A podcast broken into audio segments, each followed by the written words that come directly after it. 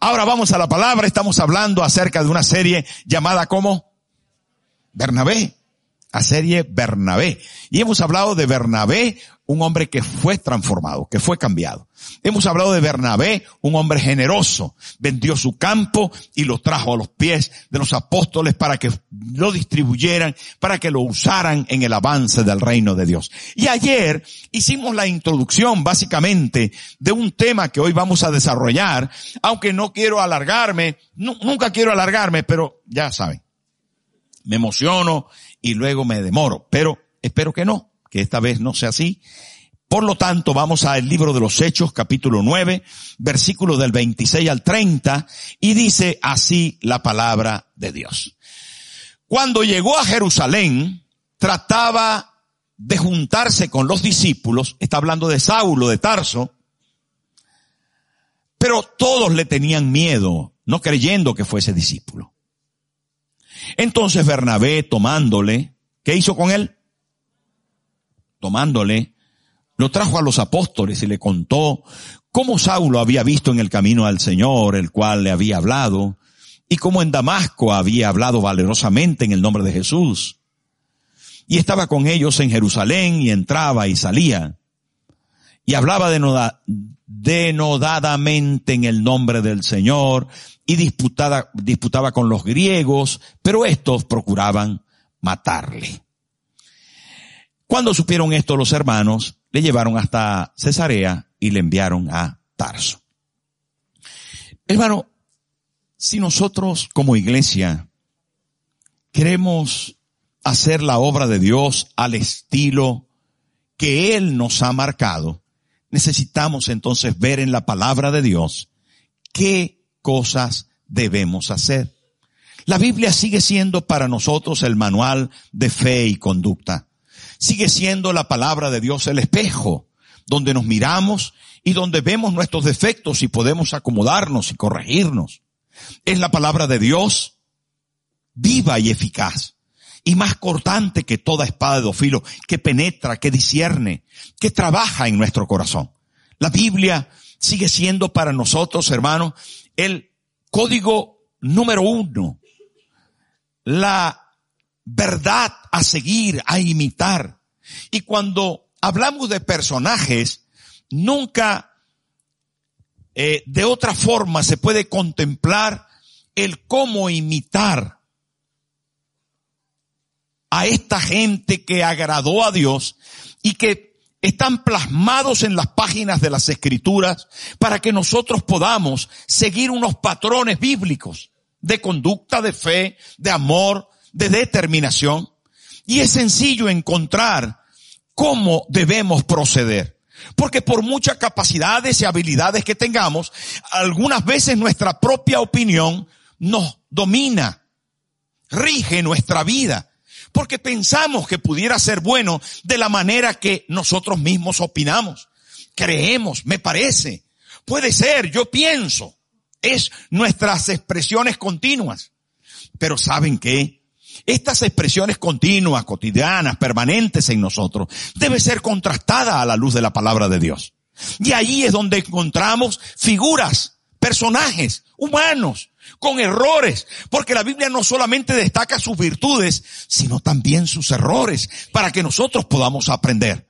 Y ahí está Bernabé, que lo encontramos siendo transformado. Era un religioso, un levita, había nacido en Chipre, lo encontramos siendo cambiado. Y lo encontramos siendo tan cambiado que su corazón no solamente fue de Cristo y se encontró en medio de la iglesia que nacía en Jerusalén, sino también fue transformado para convertirse en un corazón generoso. Pero de un corazón generoso pasó a ser un corazón valiente. Y esto suena a Hollywood, que sí. Corazón valiente es una de las pelis que más me gustan. Bueno, porque es apasionante, porque es un tío que lo da todo por su patria, por su gente. Pero nosotros queremos darlo todo por el Señor, ¿a que sí? Y eso es lo que anoche hicimos. Pusieron aceite sobre nuestra cabeza para evidenciar que nosotros somos de Dios. ¿Cuántos son de Dios aquí? Ahí está. Y lo está demostrando. Mira, aunque haya tráfico, yo sé que hay tráfico, pero están los reyes por ahí. Hay algunos que están demorando y otros, miren, van llegando, pero es porque están los reyes, la cabalgata y no sé qué. Y en el camino algunos cogieron hasta Carmelo. Pero bienvenidos, bienvenidos, bienvenidos. No pasa nada. Lo importante aquí es que Bernabé es un ejemplo de valentía. Y ese es nuestro tema hoy. Un ejemplo de valentía. De valentía, ¿por qué? Bueno, porque fíjese que ayer dimos la introducción a esto, cuando entonces Bernabé, no, eh, creo que comienza en el versículo 26, 26, dice, cuando llegó a Jerusalén, ¿de quién está hablando? De Saulo de Tarso. Saulo, hermano, era perseguidor, era un, malvado, estuvo eh, de acuerdo en la muerte de Esteban uno de los evangelistas más importantes de la Biblia. Por cierto, me gusta mucho ese nombre. Póngale a su hijo Esteban. Esteban es bonito porque es un hermano maravilloso. Tan bonito es Esteban. Pero Saulo estuvo de acuerdo en la muerte de él. Participó de la muerte. ¿Saben? Era perseguidor dice que arrastraba a los hermanos de su casa, entraba en la casa y llevaba cautivo a hombres y a mujeres a la cárcel por causa del Evangelio. Porque era un religioso recalcitrante, horrible, que quería imponer la fe que él pensaba que era la verdad. Y aquí aparece, cuando llegó a Jerusalén, ah, ¿cómo aparece? Aparece después de que fue transformado en el camino a Damasco. Después que Saulo de Tarso fue tocado por el Señor, aparece aquí y dice, cuando llegó a Jerusalén, atención, aproximadamente habían pasado tres años de su conversión. Él había luchado con gente que ahora le perseguía a él, que ahora le señalaba a él. Había estado en Arabia, había estado en diferentes lugares, pero ahora aparece en Jerusalén. Y dice, cuando llegó a Jerusalén, el que antes perseguía, el que antes arrastraba, el que antes encarcelaba, ahora llegó a Jerusalén. Esto es todo un, un momento. Porque a Jerusalén cualquiera no llega de cualquier manera. Esto es todo un episodio en la Biblia y en el mundo judío. Llegar a Jerusalén es un, eh, eh, eh, una expresión muy profunda. Y más cuando la iglesia acaba de nacer en Jerusalén. Era un momentazo cuando llegó a Jerusalén. Bueno, pero no me, no me quedo ahí. Trataba de juntarse con los discípulos. Él, hermano, ¿sabe qué? Vuelve a sus raíces donde Cristo no solamente ha muerto, sino que donde el Espíritu Santo se ha derramado y donde está comenzando la iglesia. Y ahí tenemos tres cosas vitales para esto. Pero no me quedo ahí porque es, es, es hermoso. Lo digo porque aquí hay predicadores, hay pastores y es hermoso. Llega a Jerusalén él viene del desierto, llega a Jerusalén, intenta meterse en medio de la iglesia de Dios. Son pasos que el Señor le está dirigiendo y que todos deberíamos transitar. Pero cuando llega, la gente le tiene miedo. Saben, queridos hermanos, la razón del miedo era mm, mm, sencilla aunque habían pasado tres años, había gente que todavía se acordaba que había estado en la cárcel por su culpa. Había gente que se acordaba que había sido arrastrada por él. Había gente que se acordaba que habían matado al buen hermano Esteban y él había estado en el tema. Era duro. Era duro. Por su vida antigua. Dice, antes bebía vino a lo loco. Fumaba porro mentía, era un falto de gracia, le daba puntapié a los hijos, maltrataba a la esposa y ahora dice que es evangélico. Ah, sí, cómo no. Échame una de vaquero. Eso es lo que pasó. No le creían. Y le tenían miedo. Este es un infiltrado. Este es una persona que está eh, eh, eh, en un complot contra la iglesia. Y se está metiendo a ver cómo nos hace daño de vuelta. Y muchos de nosotros les dije ayer, hermano, que venimos con cosas de la calle. Y algunos damos miedo por nuestra vida pasada o por nuestros errores, por nuestras realidades cotidianas. Algunos damos miedo, damos miedo hasta con nuestra apariencia en algún caso. Bueno, la hermana María llegó a la iglesia y se sentó en la última silla, se los he contado. Y cuando hicimos el llamado para decirle, eh, ¿quién quiere recibir a Cristo? Ella levantó la mano, pintada las uñas de rojo y la boca de rojo y un top así y una faldita que no se sabía si era falda u otra cosa, muy chiquita.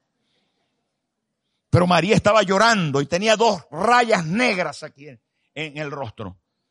Y vino caminando hacia el altar con los tacones y la faldita, pero llorando.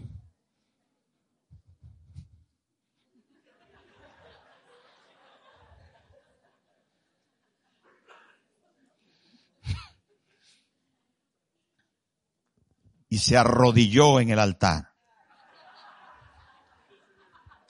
dije, hermano, vamos a orar. Cierre los ojos. Vamos a orar. Porque se veía por ahí hasta el desayuno. Pero ella estaba entregada. El altar está abierto para quienes quieran venir al Señor. Sabe, hermano, no importa, no importa cómo vengas, el Señor tiene suficiente amor para ti. Y también quiere Dios, y también quiere Dios que no solamente haya amor en el Calvario, que no solamente haya amor en el cielo, sino que haya amor en la iglesia. Hace falta gente que sea capaz de amar a personas que lo han hecho mal en el pasado. Hace falta gente que restaure, que consolide, que crea en la gente. Yo sé que es difícil a veces creer en la gente porque nos han hecho tanto daño, han hecho tantas cosas mal, de verdad nos han quedado tantas veces mal que ya estamos escardados y el gato escardado del agua caliente huye. Y cuando nos han hecho tantas cosas, nosotros ya no creo en nadie, pastor. Hay quien me ha dicho así. Yo no creo en nadie, yo no quiero saber nada. Que no me, no, no, no, no, no. Yo y mi Señor solamente. Pero la Biblia no, no es así. Si no amas a tu hermano, ¿a quién ves? ¿Cómo puedes amar al que, a Dios que no ves? Hermano, si no somos capaces de consolidar, de amar, de creer, de apreciar a la gente que viene al Señor buscándole, ¿Cómo vamos a amar a Dios que no lo vemos? ¿Cómo podemos, hermano, mostrar la fe? ¿Cómo podemos cumplir con ese mandamiento que dice, y amarás a tu prójimo como a ti mismo? Y este tema tiene profundidad en el hecho de que Bernabé, dice la palabra, cuando llegó a Jerusalén trataban de juntarse con sus discípulos, pero le tenían miedo, no creyendo que fuera discípulo. Hermano, ellos pensaron que Saulo de Tarso seguía siendo igual y que estaba armando un complot contra la iglesia. Pero el versículo 27 nos permite de alguna manera ver el corazón de la iglesia. Pero por un momento más, antes de hablar de entonces Bernabé tomándole, yo quiero meterme en los zapatos de Saulo. Él era un perseguidor, un malvado, se dio cuenta de su profundo mal contra Cristo. Le dolió cuando el Señor le dijo, Saulo, Saulo, ¿por qué me persigues? La aparición fue tan clara, tan nítida, tan profunda, que lo conmovió. En el suelo lo cegó. Él sintió el poder de Cristo, del Cristo resucitado, del Cristo poderoso, del Cristo glorioso, del Cristo maravilloso. Y él le dijo, Señor, Señor le reconoció. Desde el suelo lleno de polvo, cegado, le dijo, Señor, ¿qué quieres que yo haga? Dímelo, porque al fin te conozco.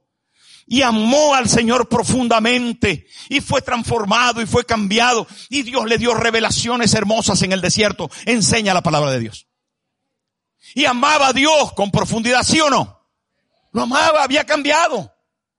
Pero llegó a la iglesia de Jerusalén. La primera iglesia de Jerusalén. La iglesia llena del Espíritu Santo. La iglesia poderosa. La iglesia de los apóstoles. La iglesia que comenzaba ardiente en fe. Que conocieron a Cristo de cerca. Que lo tocaron. Que vieron los milagros. Que vieron las resurrecciones. Y la iglesia de Jerusalén le hizo así. le dio la espalda. ¿Pero por qué? Diría Pablo, ¿pero por qué? ¿Pero por qué si también yo he cambiado y ellos también han cambiado? ¿O es que eran santos todos aquí? Eran santos. Todos eran santos y no, el cambio fue mínimo. En cambio yo, todos eran pecadores. Todos necesitaron cambiar. Algunos eran unos ladrones. Algunos unos asaltantes. Algunos de ellos, de los apóstoles, eran eh, eh, impedernidos pecadores horribles.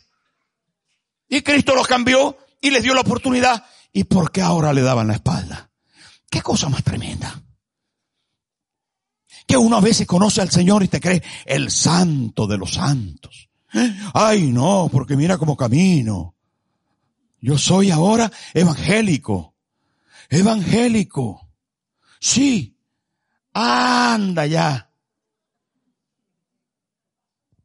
¿Sabe qué? Eres tan pecador como cualquiera. Lo que pasa es que Dios decidió amarte y derramar su sangre por ti para perdonarte. Y los que acaban de llegar. Y la gente que está en la calle. No es peor de lo que eres tú. Solo que ellos no han recibido todavía la luz que tú recibiste. Pero que tu luz si no es compartida terminará apagándose porque no se puede amar a Dios sin amar a las personas. No se puede, es imposible. El que ama a las personas, a Dios ama. Pero el que aborrece a las personas, el que odia a las personas, el que no atiende a las personas. Saben, queridos hermanos, el que no ama no ha conocido a Dios porque Dios es amor, lo dice Juan. Y Bernabé amó a Saulo. Y ahí lo encontramos. Entonces, Bernabé, ya les dije ayer que ese entonces contrasta con el resto de la actitud de los demás. Pablo encontró uno solo que le amó. Encontró uno solo que no le dio la espalda. Encontró uno solo que le brindó la mano. ¿Quién será ese solo aquí en Nueva Vida? ¿Quién será ese hermano amoroso que tenderá la mano a ese Saulo desbaratado que viene de camino hacia nueva vida? ¿Quién será ese hombre, esa mujer que diga, hermano, bienvenido a tu casa? Aquí pasó la persona y era una señorita muy elegante, se los conté el otro día, muy elegante. Estaba vestida de falda con sus ojos pintados y yo le dije bienvenida y me dijo, pastor, ¿usted cree que esta iglesia será para mí. Yo digo, uy, santo. La señorita tenía una voz de varón y me estaba hablando de eso. Y me estaba hablando de eso. Y yo le dije, has llegado al lugar correcto. Le dije bien o mal. Esta es tu casa. Y estos son tus hermanos. Porque hasta el pastor le queda mucho por mejorar. Mucho. Y como usted no va a, a, tener también que mejorar, pues aquí todos. No, no, llegamos incompletos y todavía estamos. Y ahí estaba Bernabé diciéndole, Saulo, ven. Y dice la palabra que lo presentó delante de los apóstoles y lo incorporó y con él entraba y salía. Esto es maravilloso, hermanos, de verdad que creo que es para nosotros hoy. Y es para que nosotros podamos comenzar el año desde el principio, amando a nuestros seres queridos. Comience por su casa, comience por su esposo, por su esposa, por la novia. Comience por su mamá, por su papá. Comience por su pastor. Comience por su líder. Comience por el que tiene más cerca, por el jefe, ese jefe áspero, esa jefa intolerante, dura. Comience por alguien y sea un Bernabé. Y tienda la mano y dígale, Señor te ama y yo también. Cuente conmigo. Wow. Es duro a veces, porque el Señor se fue hasta el extremo diciendo que hay que amar a los enemigos. Pero saben, hermanos, Bernabé no solamente ayudó a Saulo, Quiero decirle en segundo lugar que Bernabé, en primer lugar, fue valiente para atender a Saulo. Fue valiente para presentar a Saulo a los apóstoles, superando todos los obstáculos, superando, hermano, toda, todo aquello que podía limitar la posibilidad de que alguien se incorporara a la iglesia, sino que fue valiente para supervisar a la iglesia. En el capítulo 11 del libro de los Hechos, algo sucede muy especial, muy especial. Fíjese que aparece allí en el capítulo 11, en el versículo 19, versículo 19 del libro de los Hechos, capítulo 11, versículo 19, dice, atención, porque vamos a aprender hoy una cosa bonita de Bernabé también. Dos cosas más, rápido lo digo. Ahora bien, los que habían sido esparcidos a causa de la persecución que hubo por motivo de Esteban, allá vamos, seguimos en ese ámbito, pasaron hasta Fenicia, Chipre y Antioquía, no hablando a nadie palabras, sino solo a los judíos, tenían miedo, estaban apurados. Versículo 20, pero había entre ellos unos varones de Chipre y de Sirene, los cuales cuando entraron a Antioquía hablaron también a los griegos, anunciando el evangelio del Señor Jesús. 21, y la mano del Señor estaba con ellos y gran número creyó y se convirtió al Señor. 22, llegó la noticia de estas cosas a oídos de la iglesia que estaba en Jerusalén y enviaron a Bernabé que fuese hasta Antioquía. 23, este, Bernabé, cuando llegó, vio la gracia de Dios, se regocijó y exhortó a todos a que con propósito de corazón permaneciesen fieles al Señor. Les pongo en la escena. La iglesia estaba comenzando, la iglesia en Jerusalén, pero de repente sucedió algo en Antioquía, que habían venido unos de Chipre y unos de Sirene y se habían reunido allí y habían comenzado a creer en el Señor. Para los apóstoles que eran judíos, ellos no conocían que el Evangelio podía llegar a otras latitudes, a otras nacionalidades. Y cuando supieron de este grupo que estaba comenzando, dijeron, pero qué raro, pero qué raro que gentiles de Chipre, de Sirene, hayan venido y hayan conocido a Jesús y le estén adorando y el Señor les esté respaldando, pero qué raro. ¿Qué pasará? Esto, esto es una secta. Esto es una gente extraña. Pero ¿qué será? Uy, ¿cómo lo estarán haciendo? ¿Cómo será el culto que hacen? ¿Quién les enseñó si nosotros no hemos ido? Ay, amigos. Dios obra por caminos misteriosos. La gracia de Dios es infinita, inconmensurable, inmedible. La gracia de Dios, hermano, va más allá de donde uno se pueda imaginar. Pero como ellos estaban en una situación eh, incómoda diciendo, pero ¿qué será eso? Eso es como una competencia, más bien. Pusieron una iglesia por ahí. Uy, no serán muy raros esos. Y aquellos hermanos de allá, uy, no, quién sabe de dónde vienen. Y los apóstoles dijeron, ¿quién va a ir? ¿Quién va a ir? Y dijeron, que vaya Bernabé. Que vaya Bernabé, que sabe tratar a los raros. Qué bueno eso, hermano. ¿Cómo me gusta eso? Te pregunto yo, ¿tú serías capaz de tratar a los raros? ¿Te gustan los raros? ¿O rechazas a los raros? Tenemos que aprender a amar no solamente a los que tienen un pasado tortuoso, sino a los que no conoces. ¿Y sabe lo que pasó aquí, hermano? Dice el versículo 22. Perdón, el 23, sí, gracias, gracias, estamos en la, estamos perfectos. Dice, cuando este, ¿quién? Bernabé, cuando llegó, ¿saben qué vio en los hermanos? Qué bonito esto. Esto era para toda la noche, pero como tenemos poco tiempo, él vio en esta gente rara, él vio la gente rara, vio la gracia de Dios. La gracia es el don inmerecido. La gracia es aquello que no se puede comprar ni vender. La gracia es ese favor inmenso que Dios derramó sobre las personas porque Él quiso.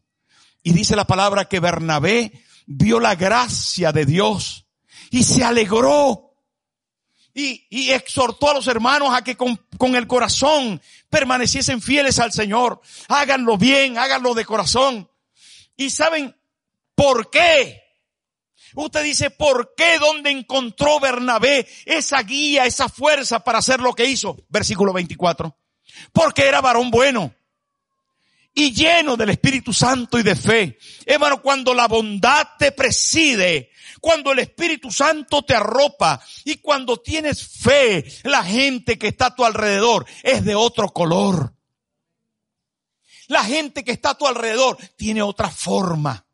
Las personas, queridos hermanos, tienen otro pasaporte. La gente cambia mucho cuando tú estás lleno del Espíritu Santo y de fe.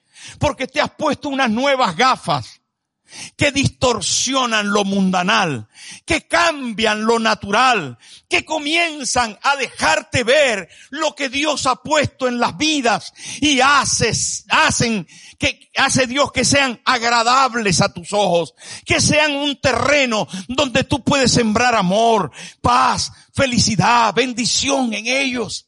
Ahora si tú no estás lleno del Espíritu Santo, si eres una persona malvada, si no tienes fe, ¿sabes qué ves? Ves competencia, ves gente que te puede servir de obstáculo, ves agresión, ves lo feo, ves lo mundano, ves lo carnal, pero no es porque sea eso lo que ellos tienen. No, no, no, son tus ojos. Son tus ojos, amigo. Son tus ojos que necesitan la gafa de la bondad, las gafas del Espíritu Santo y las gafas de la fe. ¿Cuántos dicen amén? Y en estos días estamos aquí porque nos estamos llenando de eso. Para que cuando veamos a una persona podamos ser valientes para ayudar a Saulo. Podamos ser valientes para ayudar a los hermanos de Antioquía. Y hay una tercera cosa que sucedió aquí con Bernabé, que fue valiente. ¿Saben para qué? Fue extraordinariamente valiente para aceptar a Juan Marcos. ¿Quién era ese? Un sobrino suyo. Un sobrino suyo. Mire hermano, esto es tan bonito. ¿Saben que me gusta mucho? Eh, eh, eh, una vez que he estado estudiando todo esto, me lo he disfrutado tanto. Porque sencillamente Bernabé trató con valentía a Juan Marcos. Hechos capítulo 15, versículo 36 al 41. Ya vamos a terminar. Este es el último punto y dice así porque Hechos 16, 31. Ahí está. Después de algunos días, Pablo dijo a Bernabé, volvamos a visitar a los hermanos en todas las ciudades que hemos anunciado la palabra del Señor para ver cómo están. Y Bernabé quería que llevasen consigo a quién? A Juan, este es Juan Marcos. Parece que era un sobrino. Parece que era sobrino de Bernabé. Otros dicen que era primo. Pero, en todo caso, parece que era familiar. La Biblia no lo dice específicamente, pero sí lo da a entender de alguna forma que no vamos a ahondar en eso. El caso es que les cuento ahora la historia de Juan. Pero dice, pero Pablo, no les parecía bien llevar consigo al que se había apartado de ellos desde Panfilia y no había ido con ellos a la obra. Versículo 39, y hubo tal desacuerdo entre ellos que se separaron el uno del otro. Bernabé, tomando a Marcos, navegó a Chipre. Los pongo en la escena rápidamente, sencillamente, Pablo y Bernabé, Bernabé y Pablo inicialmente, así lo dice la Biblia por lo menos 12 veces antes que cambia el tercio de nombre, Bernabé y Pablo fueron enviados desde Antioquía a las misiones, al primer viaje misionero que aparece en el libro de los Hechos y sucedió en el capítulo 13. Cuando Bernabé y Saulo y Pablo son enviados, les acompañó como acompañantes no era ni apóstol, ni pastor, ni, ni evangelista, era un acompañante. Les acompañó Juan Marcos. Era el que cargaba las maletas, el que les ayudaba. Y ellos fueron a Salamina, que está en Chipre, y fueron a Pafos. Y de Pafos pasaron a la península, donde ahora es Turquía. Y llegando ahí, no sé qué pasó, la Biblia no describe a profundidad lo que pasó, pero Juan Marcos se volvió a Jerusalén. Parece que el clima no le hizo bien, el mar le dio náuseas, la presión de lo que habían vivido en Chipre por causa de un mago que se había levantado por allá, horrible, y un endemoniado feo, y los dientes. Bueno, en fin, el caso es, todo esto le estoy, poniendo yo a una cosa porque usted se imagine que algunas experiencias no fueron agradables, como en todo viaje misionero. Alguna experiencia no es tan agradable. Entonces Juan Marcos se desanimó y se devolvió a Jerusalén. Cuando llega este capítulo, en el capítulo 15, Bernabé dice que por qué no incorporan otra vez a Juan Marcos y Pablo dice que no, déjate de cosas. Con nosotros no viene porque ya nos hizo la faena antes, se devolvió. Juan Marcos se devolvió, ya metió la pata una vez, ya nos dejó con las maletas cargándola a nosotros y él se fue. Y Bernabé le dice, llevémosle, démosle una oportunidad. El apóstol Pablo se cierra en banda y dice que no, a lo que Bernabé reacciona y le dice, pues yo le voy a dar la oportunidad de mi parte, que venga conmigo, que venga conmigo. ¿Saben cómo se llama eso, hermano? Se llama valentía para defender a un hermano. A veces no tenemos esa capacidad y Bernabé la tuvo. Es un hermano que brinda segundas oportunidades. Haga así con la mano. La valentía, diga conmigo, la valentía es capaz de brindar segundas oportunidades. Y cuando hablo de segunda, hablo de más de una. De más de una. Saben, hermano, nosotros mismos hemos sido receptores de muchas oportunidades de parte de Dios. A veces nosotros somos muy severos con los que están a nuestro lado y necesitamos una iglesia que ame a profundidad. Y en la vida de Bernabé encontramos estas tres áreas de valentía. Valentía para aceptar a quien no parece tan bueno. Valentía en segundo lugar para poder, hermano, amar profundamente a los extraños, a las personas que no conocemos, pero que vemos en ellos la gracia de Dios y valentía para dar una segunda oportunidad. La vida de Bernabé es especialmente valiente. Y valiente porque sencillamente así es la iglesia del Señor. Y así tenemos que aprender nosotros. Hermano, una de las peores cosas que nos puede suceder es la cobardía. Y les voy a recordar algo que siempre les digo. La Biblia en el libro de Apocalipsis, con esto cierro, la Biblia en el libro de Apocalipsis habla de un final terrible para los malvados. Llámese el malvados a los pecadores. Y ese final terrible se llama el lago que arde con fuego y azufre. Es hasta feo mencionarlo. Aunque sí. El lago que arde con fuego y azufre. Da escalofrío eso. ¿A usted le gustaría ir para allí? No. Y yo quisiera que nadie fuera. Pero hay algunos que van. Van los mentirosos, los hechiceros, los idólatras, los que... En fin.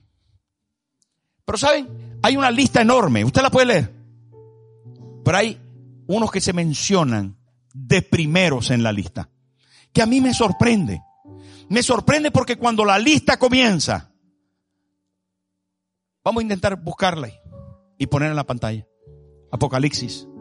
¿Sabe? A mí me sorprende mucho que los primeros no son los violadores, los asesinos de niños. Los primeros no son los come culebra. Los primeros no son los ladrones. Los primeros no son los escupefuego. No, no, no. Los primeros son los cobardes. Los cobardes. Así dice la lista. Que al lago de fuego los primeros que van son cobardes. ¿Saben por qué? Porque en el reino de Dios se entra con valentía. Pero no es una valentía heroica de salvar a la princesa para quedarme con ella. No es la valentía jolivesca, esta que vas cabalgando y de repente luchas contra el dragón que tiene dos dientes largos. anda, es una valentía de cuento. La valentía bíblica se expresa en el Calvario, cuando alguien entregó su vida por alguien que no valía la pena. Y ese alguien era yo y era usted. Cuando nosotros estábamos perdidos en nuestros delitos y pecados, Cristo murió por nosotros. Y ese es la, el más alto nivel de valentía. Ahora, ¿cómo es que nosotros no recibimos a los Saulos? ¿Cómo es que nosotros no amamos a los hermanos de Antioquía? ¿Cómo es que nosotros rechazamos a Juan Marcos? ¿Saben por qué? Porque nos hace falta más del Calvario.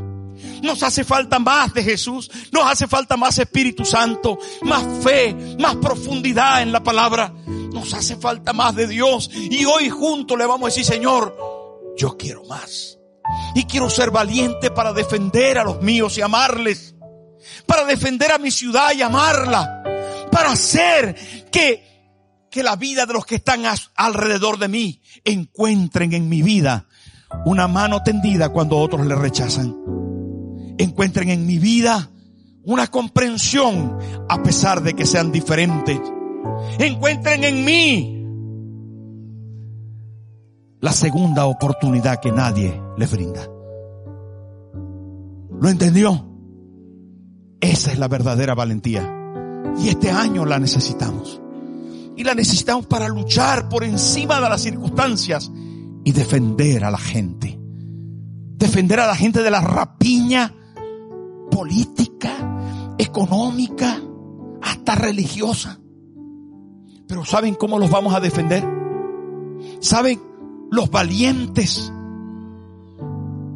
¿Saben cómo lo vamos a defender? Con el arma más poderosa que tenía este valiente llamado Bernabé que era el amor.